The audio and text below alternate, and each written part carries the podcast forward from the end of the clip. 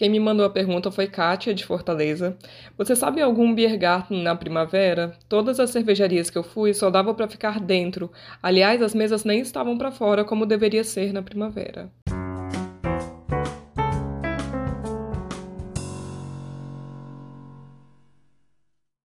Gente, tava mal acostumada com as perguntas em áudio, então manda perguntas em áudio aí de novo, fica tão legal, né? Fazia tempo que eu não lia uma pergunta e agora eu só tenho de leitura, não tenho mais as em áudio. Vou falar aqui para vocês, eu priorizo as de áudio. Então agora vou começar a ler as perguntas, mas quem tiver alguma dúvida, manda aí de preferência por áudio, tá bom? Sabe por que que isso aconteceu e por que que isso vai acontecer com você que planeja vir na primavera? A primavera é um pouco instável. Tem dias muito bonitos de sol, tem dias muito frios também, e às vezes chuva e tal. Então, a parte externa dos Biergarten só abrem quando o calor dá uma fixada, quando o verão já mostrou bem as asinhas mesmo, para eles não ficarem tirando e colocando as mesas do lado de fora, para não ter que, sei lá, se a previsão é chuva para amanhã, não é interessante para o dono do Biergarten arrumar todo o Biergarten hoje, sendo que amanhã ninguém vai se sentar lá, sabe? E a previsão é voltar ao inverno, porque na primavera também tem disso. O inverno sempre volta volta um, um pouquinho, umas semanas, depois que ele vai embora de verdade. Se for uma área externa que não precisa arrumar muito, sei lá, um Heuriger, assim, uma vinícola, aí se hoje tem sol, você muito provavelmente pode sentar do lado de fora. E se amanhã chove, você senta do lado de dentro. Não tem muito essa questão de, de organização pra, pra abrir o local, né? É só uma mesa que você vai, onde você vai se sentar. Num Biergarten já precisa de uma logística maior, porque, por definição, o Biergarten é um espaço aberto, onde você pode comer, beber e tal, e várias árvores ao redor. Então tem que ser um lugar aberto para ser chamado de Biergarten. Este lugar aberto só vai abrir mesmo quando o tempo der uma firmada, então quando tiverem mais dias bonitos. Por isso que não tinha nem mesa pro lado de fora. Você deve ter vindo no muito no inicinho da primavera ou veio nessa meados da primavera, que nem agora que a gente em abril, por exemplo. Abril é um mês muito incerto, já falei várias vezes aqui. Pode pode até nevar em abril, que teve, este abril nevou, no finalzinho de março, é, início de abril, primeiro de abril, eu acho, ou último dia de março, a gente teve neve aqui. Então não faz sentido a área externa dos lugares ficar aberta para as pessoas sentarem, porque ninguém vai se sentar, né? Então, ou você veio muito no início da primavera, e aí ainda tava com o negócio do, do inverno, o tempo ainda não tava firme, ou você veio em abril num ano como este, que não foi muito legal com o tempo, né? A gente teve duas semanas de sol mesmo. Eu acho que foi final de março, lá pro dia 20 de março. Foram as únicas, até agora, duas semanas boas que dava para usar blusa de manga curta. Tanto é que eu falei lá no Insta, quem veio nessa época, nessas duas semanas, já ganhou na Mega Sena. Não precisa nem tentar jogar, porque veio preparado para um friozão e pegou bastante sol. Aí é isso, tem que esperar mais um pouquinho, vir lá pra talvez maio, junho, assim, pra pegar o Biergarten realmente aberto. Senão vai ter mais mais só na parte de dentro mesmo, porque o tempo não firmou. E agora que o verão vai chegar, fiquem ligados lá no Viva Viena, que eu devo visitar mais Biergarten, vinícolas, e eu vou postando lá. Outra coisa aqui também tem um, um outro jardim chamado Garten, que são jardinzinhos ou área externa de cafeteria, de restaurante. Não pode ser chamado de Biergarten, porque não é uma área externa com árvores em volta para você comer e beber e tal, porque isso é a definição do Garten, mas Garten é a área externa de qualquer lugar, de um restaurante ou de um café. Aí às vezes tem algum restaurante que tem escrito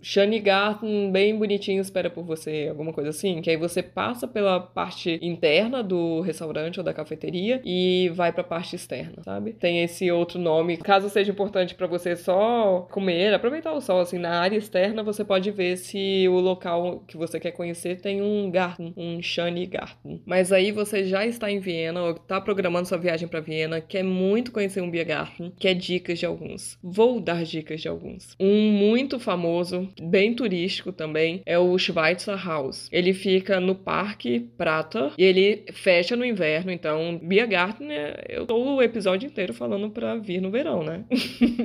Ou final da primavera, inverno fechado. É o Schweitzer House, ele é bem bacana, é um Biergarten super Biergarten mesmo, para você ter a experiência total de um Biergarten, você tem que ir lá. Ele tem os lanchinhos, é, tem comida também, tem joelho de porco, que era muito gostoso, mas das últimas vezes eu não gostei muito. Então, o joelho de porco eu comeria em outro lugar, que eu posso dar dica para vocês. Quem me mandar uma pergunta onde comer o melhor joelho de porco em áudio. Aquela que já faz até pergunta para facilitar para vocês. É, vai ser o episódio de segunda que vem. Se não, eu vou fazer na quarta. Ninguém perguntou, mas eu quero falar. Depois vocês ficam sem episódio na segunda e vocês ficam choramingando no Insta, né? Me deem material que eu devolvo material. mas enfim, o Schweitzer House é a experiência total de um Biergarten. Lá eu gostava de comer antes, mas agora eu gosto de ir para beber. Um que eu gosto da comida e da bebida, Brandauer. Eu já dei a dica dele no Insta. Ah, não, no Insta. Será que eu já dei no Insta? Não sei, mas no site, no Viva Viena tem com certeza. E eu vou começar dessas dicas no Insta também. O Brandauer é um dos meus Biergarten assim, prediletos. A comida é maravilhosa.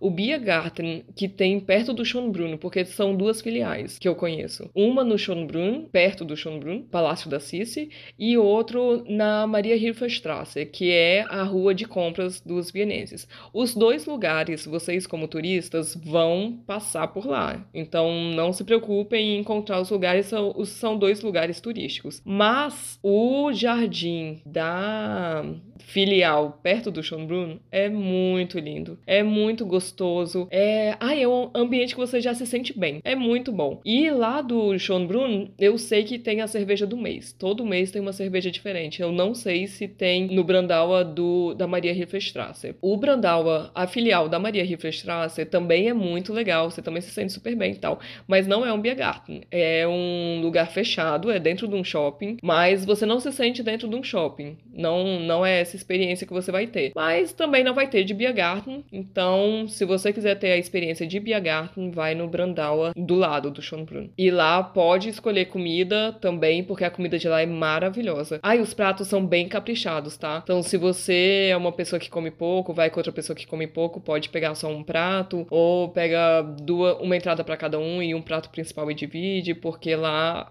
a comida é bem, bem farta. É o que acontece em Biergarten. Normalmente a comida é é, é, bastante, é bem generosa. Outro Biergarten legal para vocês conhecerem do lado do Belvedere. Eu tô me concentrando em lugares turísticos para vocês não terem que andar muito para ir para um restaurante e depois voltar para o ponto turístico. Então, eu tive essa ideia de falar Biergarten são colados em atrações turísticas. Uma atração turística, o Palácio Belvedere, e lá tem colado na parede do Belvedere tem o Zalmbräu. Maravilhoso. A comida lá, sério, o joelho de porco do Zalmbräu, vocês não têm ideia é, para mim, é o, um dos melhores da cidade. Muito gostoso. A cerveja é uma delícia. Se você sentar na parte de dentro, você se sente numa cervejaria. Se você se sentar do lado de fora, você se sente numa, num Biergarten de uma cervejaria.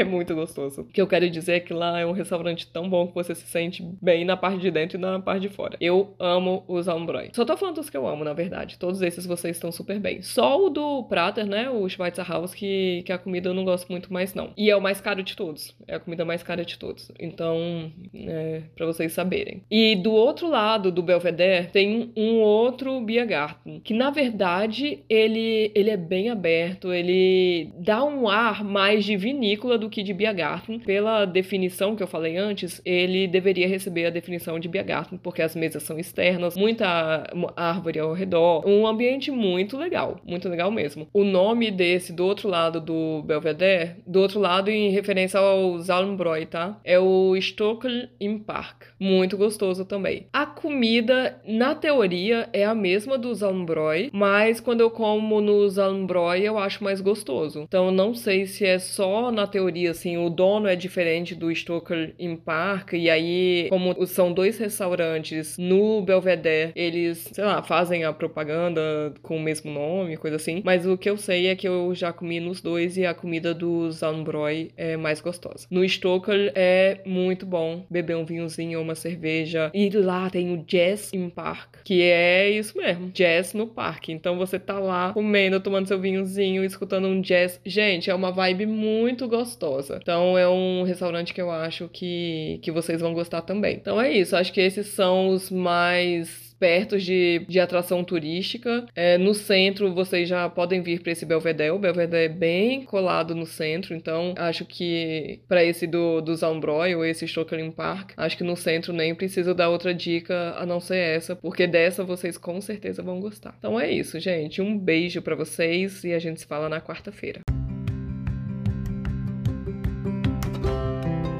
Agora é a sua vez de mandar a sua pergunta. Na descrição de cada episódio tem um link para você mandar sua dúvida em áudio. Pode ser sobre qualquer assunto. O que você quiser saber, vai lá, aperta no link e pergunte. Eu sei, dá um pouco de vergonha. Você acha que eu tô aqui como? A minha dica é: não pensa muito. Vai lá, clica, faz o áudio, nem precisa escutar para ver se ficou bom. Aperta enviar e a sua dúvida pode ser o próximo episódio. Não ia ser o máximo? Ah, se você acha mais prático, pode enviar sua pergunta em áudio também lá na mensagem mensagem privada do Instagram. Meu perfil é @vivaviena com um N só. Um beijo e muito obrigada por participar.